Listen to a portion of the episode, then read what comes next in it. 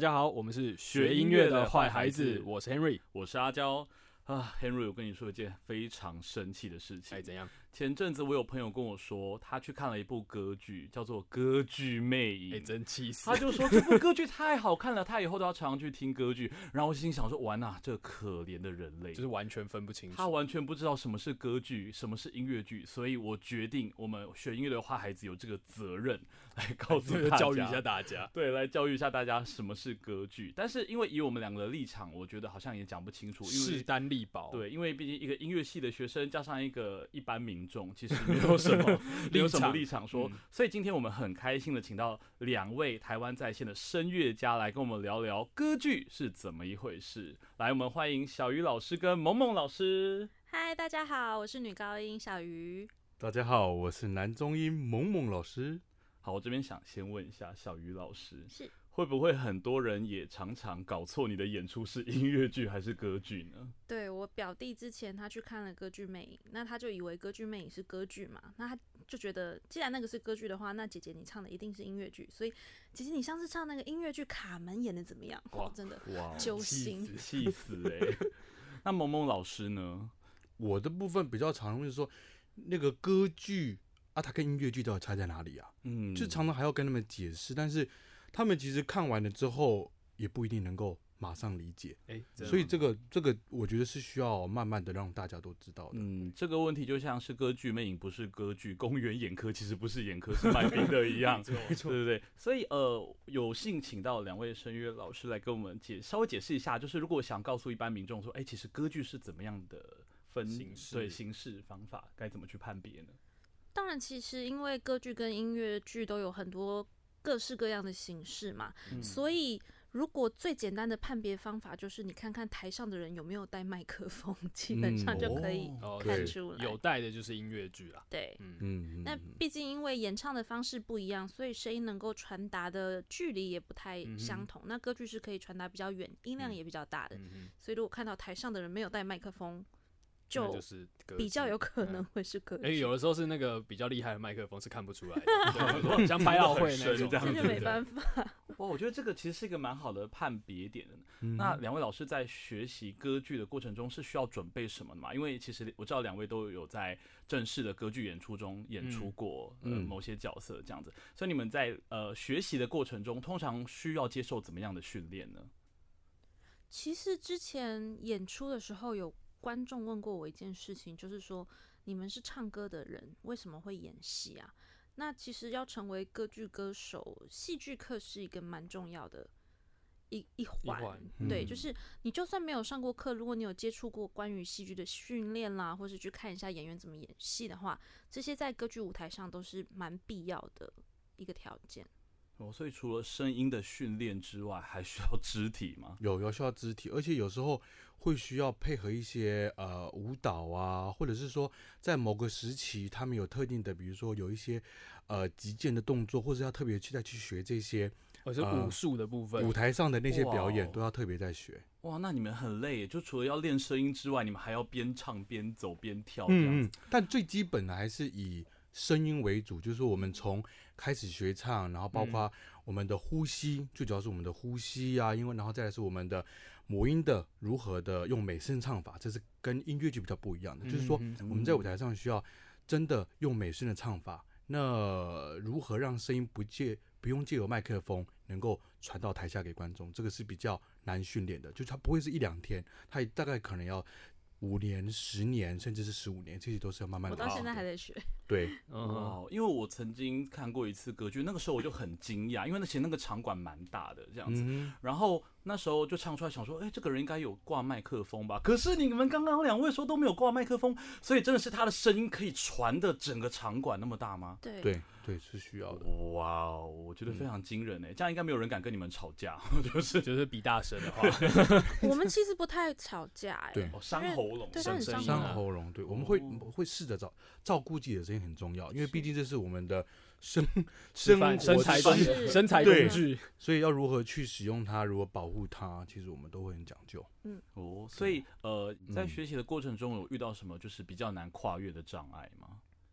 我觉得比较难的是，因为对我们来讲，我们刚开始学的时候，歌剧有不同的语言，嗯。但是我们不一定会讲各个语言，所以刚开始在学习的时候，我的经验是这样：老师讲一句，然后我可能用我会的 b b m f，或者 是我会的拼音开始去记，我可以。但是当我们上大学进到科系里面开始学的时候，他会安排有意大利文课程、法文啊，或者是甚至德语啊，甚至到俄文都有。那嗯这些东西其实是可以跟我们的主要的声乐课是可以相辅相成的，因为嗯并不是我们天生就会讲这个语言。嗯然后说，哎、所以你你不就要学很多语言吗？对，是要学。所以一个歌，所以一个歌剧的一个歌剧的歌手，真的他要在舞台上唱的时候，他同时要注意很多东西，包括我唱的，或是导演要我走到的呃位置，然后我跟人家的互动，其实这些我们在舞台上的整个感官是整个打开的，还要看指挥，还要看指挥，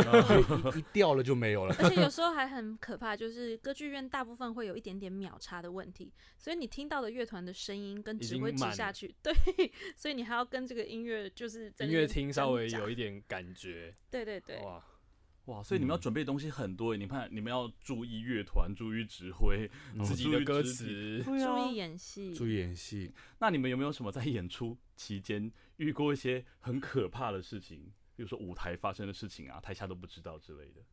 道具吧，道具很容易出道事具哎、你说对，道具坏掉，道具坏掉，道具不见，道具掉了，你说在台上嗯掉了，就是比如说刚刚讲那个击剑，那打一打打掉了这样子，这种个事情就想办法这个想办法要要自己在台上解决。对，我记得之前好像是应该是 Domingo 讲过，他好像唱一部歌剧，然后他就是唱到一半的时候要有一个信差拿进拿信进来，对，然后他嗯就要拿起信说：“天哪，他怎么会给我这个信？可能是茶花女。”然后结果他就是在那边等待信差进来，结果没有人进来，他就说是谁？然后没有人进来，他只好再接一个，原来没人，继续自己唱下去继去，续自己唱下去吗？不然怎么办？嗯，所以可能台下观众想说，哇，这个戏好深都没有，他们就只是发生了一个错误，不知道该怎么办。对他们其实有很多事情是不知道的，但是有很多时候是救场。哇好好看哦。嗯，那我自己的经验是，呃，我演过，我那时候大概还在大学的时候，我记得我大概大大四吧，那时候演了第一次演整本歌剧，嗯然后是非常重。那时候不是说音乐很重，是它的量很大。我那时候演《费加洛婚礼》里面的费加洛，嗯那它大概就是整个剧大概歌剧三个小时。哇哦，好那中久间呢，其实很多讲话，我们所谓的宣叙调的部分，就是嗯很多讲话的地方是用原文。那我那时候在准备的时候呢，非常容易会去第一幕的台词讲讲讲到第二幕的台词，哇第二幕讲讲，讲，然后跟我对戏的那个人就会看着我，然后我就看着他，哇，对，然后重点呢，我们已经我觉得我练得很熟了，但是其实我记得那时候我们大概在呃演奏厅演了两场，对，然后之后还有继续在其他地方加演，呃，基本上每一场都有出错，然后 你知道吗？出错的当下呢，出错的当下，其实我自己不知道，是因为要接我话的人，我们在对话接不，了，他接不了，他说哦，立功你都一下，他要接的时候他也没办法接。那重点是这个时候还有紧张的人是谁，你知道吗？谁？指挥。挥我说 Hello，费加洛，你唱到哪边去了？还有一个人是我们的钢琴，他说哇，他在唱哪里？我们那时候是请钢琴伴奏，嗯没有整个管弦乐团。嗯然后再来就是我们的字幕小姐，他会不知道说怎么按，天呐，我们这个字幕到底要怎么样让台下知道啊？那样子，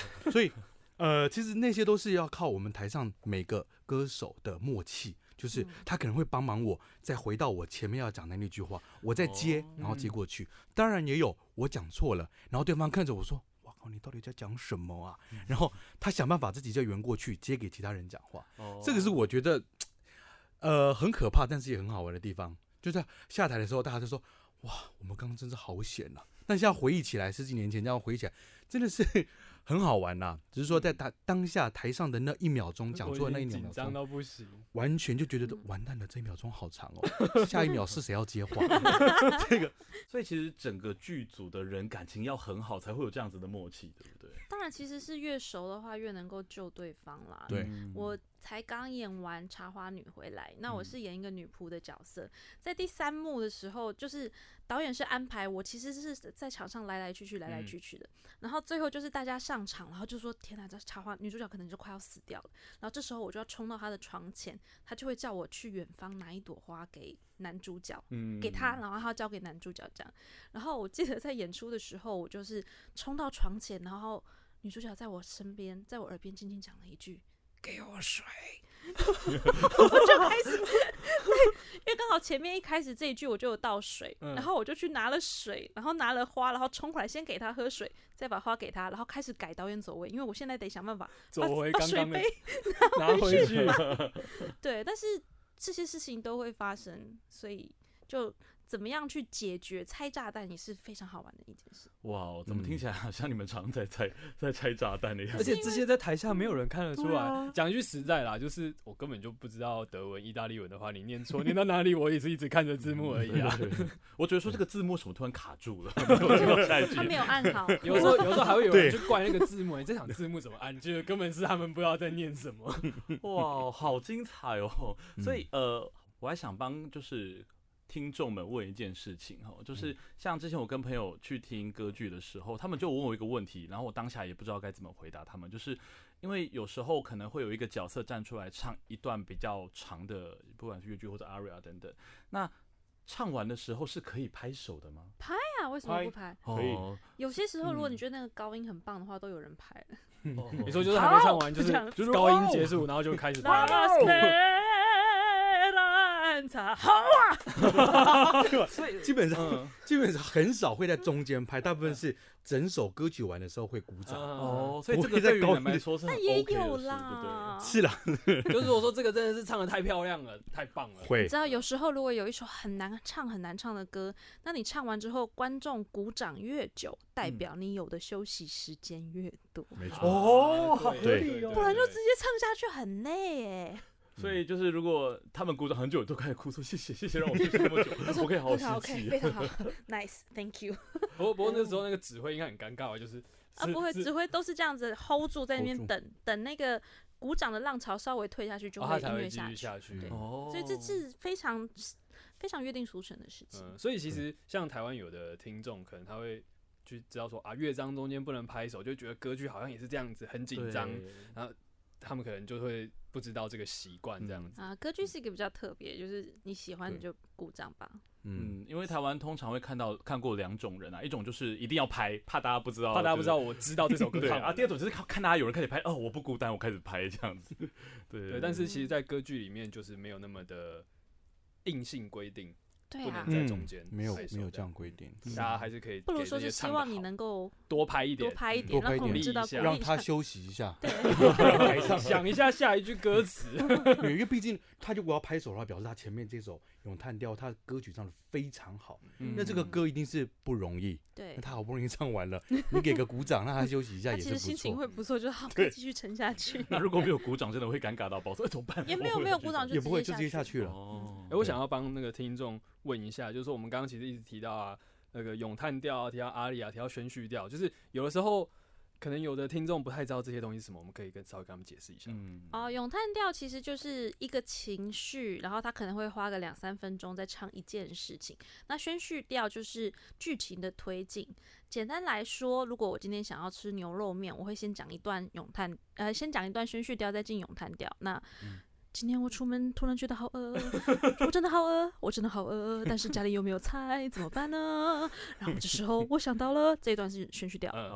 牛肉面，牛肉面，对，然后开始唱歌这个就。是哦，所以。说那个歌的部分就是有很多很多旋律的部分，就是咏叹咏叹调，然后他对通常都是只会碎碎的讲说为什么么会发生这件事情，或我该怎么办的剧情推进的，这是宣叙调。。OK，、嗯，哇，我觉得好有趣哦！这样子，我下次去看歌剧应该会很忙，就哦，这个咏叹，哦，这个是宣叙调，哦，我要拍手了。所以我觉得好像今天这样子的过程中，我觉得大家各位听众一定就跟就是我跟 Harry 一样，我们都收获了非常多的，就是新的知识对，没错。但是我真的很想知道，就是两位讲那么多，然后我突然有种很想看歌剧的感觉。嗯那两位如果有没有推荐？就是如果我今天要推荐我的朋友第一次想接触歌剧，那如何入门如何入门？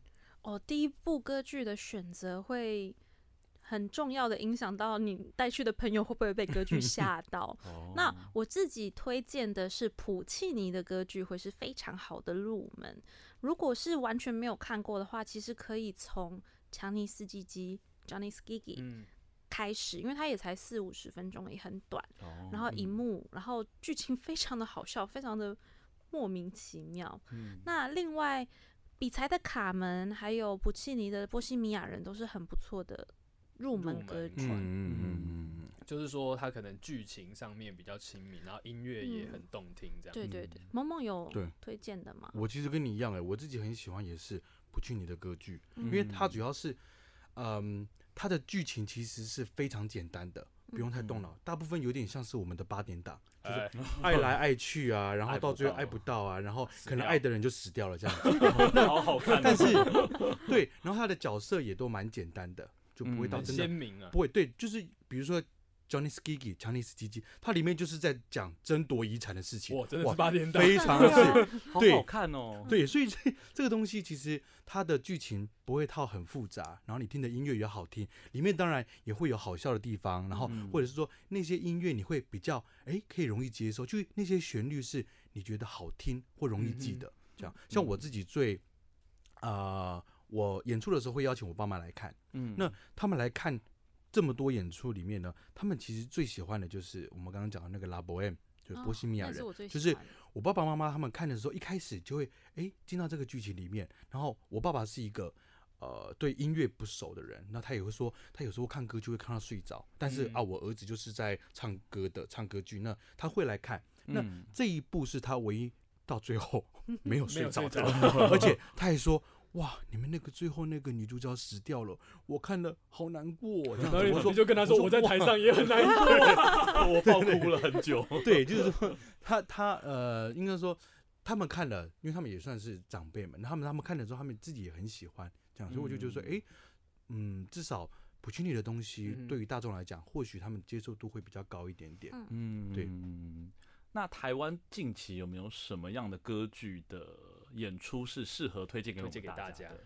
啊，大超级推荐。呃，在 NSO 在今年的暑假会嗯演出法斯塔夫，那这是威尔第改编莎士比亚的剧。哎，听起来很硬哎。对啊，但其实还好，因为那个是喜剧，是莎士比亚的喜剧，哦并不是悲剧，所以里面就有一些很荒谬的事情会发生，就是基本上是一个无赖的骑士，然后到处去爬妹，然后爬失败，一直被整的故 事。好，我我有兴趣，哎，我我觉得。这个这边也，我相信听众应该会跟我一样感觉，就是歌剧大家一听，我不知道，至少对台湾人来说，觉得很严肃，对不对？嗯，对啊，就觉得哦，他要正襟危坐，要要穿着个礼服去听，结果发现、嗯啊，里面是爱来爱去啦，抢争遗遗产产啦，啊把妹妹啦，对啊，其实真的蛮像我们在家里看那个《民事八连档》。嗯我觉得台湾人是个非常适合看歌剧的群众、欸，哦怎么说？就是你看我们很爱看歌仔戏，所以我们已经习惯戏演一演，有人停下来唱歌这件事情。哦，对吧 然后这是第一点，第二点是台湾人应该是我看过全世界最会看字幕的。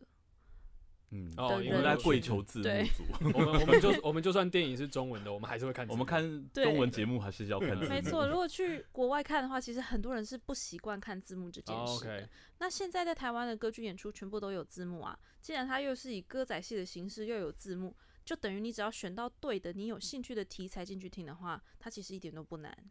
所以其实很多时候我们对歌剧的那个想，只是说我们自己建立一个想象，觉得啊，这个一定很有距离感，这个一定是有钱人才听的。然后我嗯是外语，我一定看不懂。可是你进去就好像你今天在看一个有字幕的戏剧，有字幕的讲外语的瓜戏，对啊，那个感受其实是很接近的。是那像刚刚小鱼老师自我介绍是女高音，这个很清楚嘛，就是唱的够高。萌萌老师是男中音，是唱的不够高。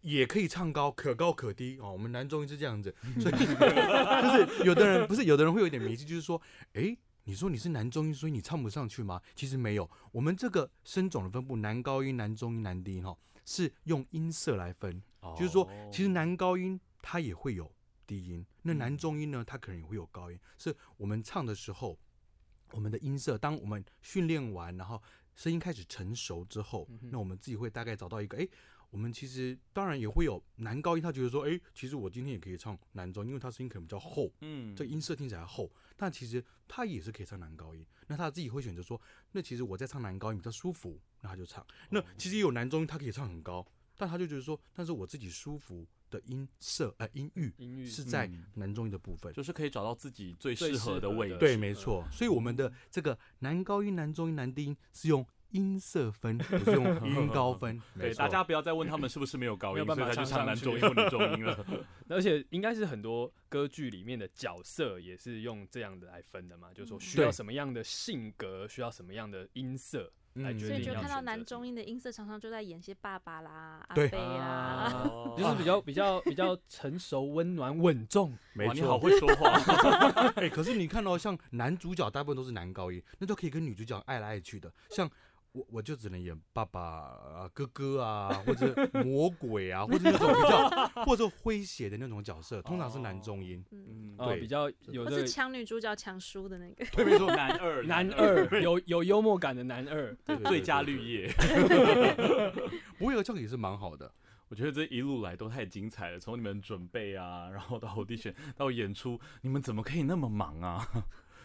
还好哎，这就一件事情而已，对我们来讲还蛮好玩的。就其实我们我们其实，在排练的时候过程是很辛苦的，嗯。但其实我们在舞台上演出的那个当下，其实自己很感动，除非忘词了，但基本上，除非 但基本上对，但基本上我其实有几次在台上是很感动的，嗯。尤其是在演到了一些段落，然后比如说我自己最有最有感觉的是，呃，当时接了一部是呃拉伯 M 普契尼的拉伯 M，叫我们嗯叫艺术家，或是是波波西米亚人人，对我们那时候。那支那出剧那时候翻成艺术家的生涯，就里面每一个都是艺术家这样子。嗯那我当时饰演的角色是一个音乐家，那我是这里面的艺术家里面算是比较有钱的。那主要是讲男主角跟女主角，女主角后来死掉。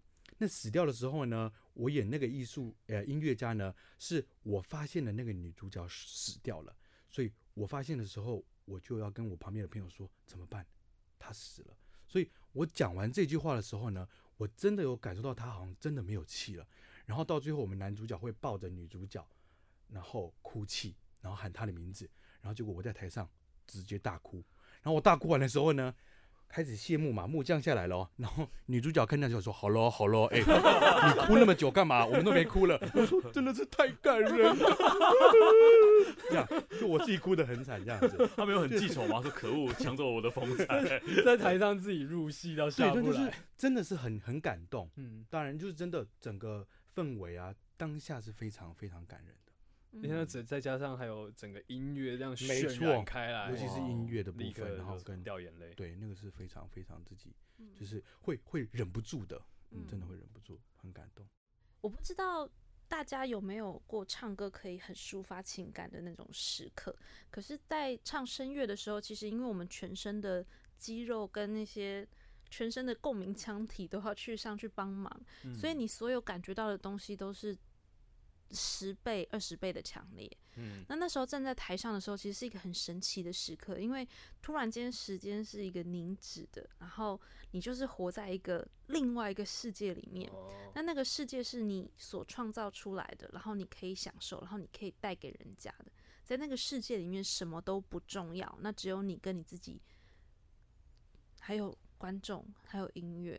哇，这是一个很巅峰的时刻那是一个非常……我最近看了一部电影叫《Soul》，哦啊个对，那他们不是有一个在你做一件事情做的很出神的时候会呃到的那个专个，注的时候，对，嗯会到了那个特别的地方去。那我觉得有那样子的体验，其实是一件很幸福的事。然后加上嗯歌剧是世界上最好玩的事，所以还蛮喜欢的。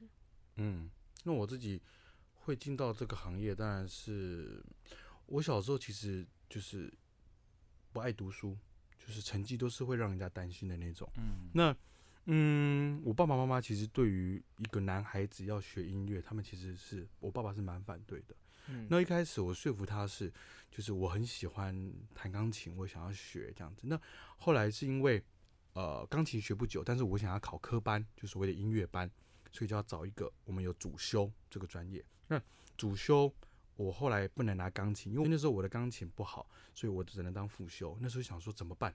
那我很喜欢唱歌，就用唱歌来当做我的主修。嗯那真的开始有一些，嗯，很好的感觉，或是很开心，是因为我开始唱了之后，我发现，哎，我自己很喜欢。那另外就是，当然是情绪的抒发。嗯那呃，开始在舞台上，不管是比赛也好，或者是演出也好，我觉得这些经验呢，让我呃很觉得很充实，就不是说我一定要念书这样子。所以我当时当然念书也是有，只是说我花更多时间在我自己的兴趣上面。嗯那大学开始我读音乐系嘛，那开始有在舞台上面，或是出去开始工作了之后，我觉得就像小雨老老师刚刚讲的，就是在舞台上有时候是一个很享受的时刻，就是说不管是当然观众的掌声，当下就觉得说、哇，一切辛苦都值得了。那我自己有个经验是很棒的一件事，呃，就像刚刚小雨老师讲的，我唱唱唱，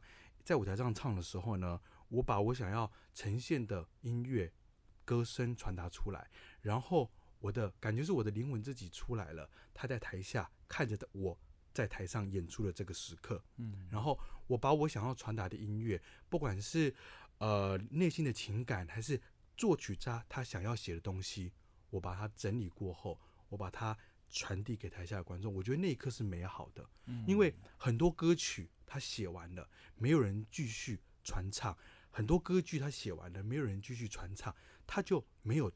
就就就会停在那边，就死嗯掉了。所以我觉得，对我们来讲，我们是呃是有个嗯很大的使命感，嗯就是这些东西，如果我们好好的去学习，然后能够分享出去，这个东西好的东西是可以一直传下去的。嗯，让更多人能够喜欢歌剧这个艺术。对对嗯对对对，我觉得如果能够现场听听看歌剧的话，你一定会被感动到。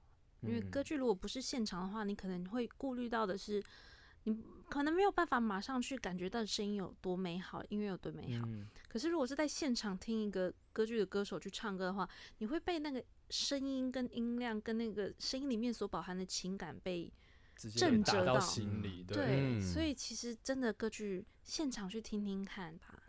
很嗯值得。嗯。非常鼓励所有的听众朋友，真的给自己还有歌剧至少一次机会，嗯。一定会喜欢。但第一步不推荐去听什么？对 《唐朝望你》入然后门很 风又那有点太硬。嗯，那今天非常非常高兴呢，能够邀请到两位声乐老师一起来跟我们分享，不管是歌剧制作啊，或者说在舞台上面的各种奇闻异事。对，还有介绍了我们很多适合的歌剧，跟我未来可以去听哪边，呃，哪样子的歌剧都、嗯都有。那今天呢，嗯我们有提到这些推荐的歌剧呢，我们都会放在节目的描述栏里面，大家可以点进去嗯参考一下。有兴趣的真的可以去看看。对，好的，如大家所见，我们学音乐的坏孩子第一集已经上架喽，还没有听的朋友，赶快回去点开。对，小鱼老师跟那个某某老师都有听吧，对不对？嗯很喜欢，对，而且第一集有小鱼老师，然后我们会去找一下，看他有没有跟我不一样，这样。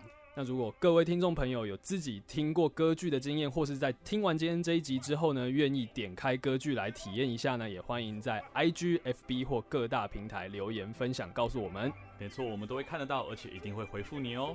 所以，如果你喜欢我们这样子的平台跟节目的话，务必分享、订阅、按赞 Apple Podcast 的五星评价，真的哦让更多人能够喜欢我们学音乐的坏孩子。我们下次见拜拜。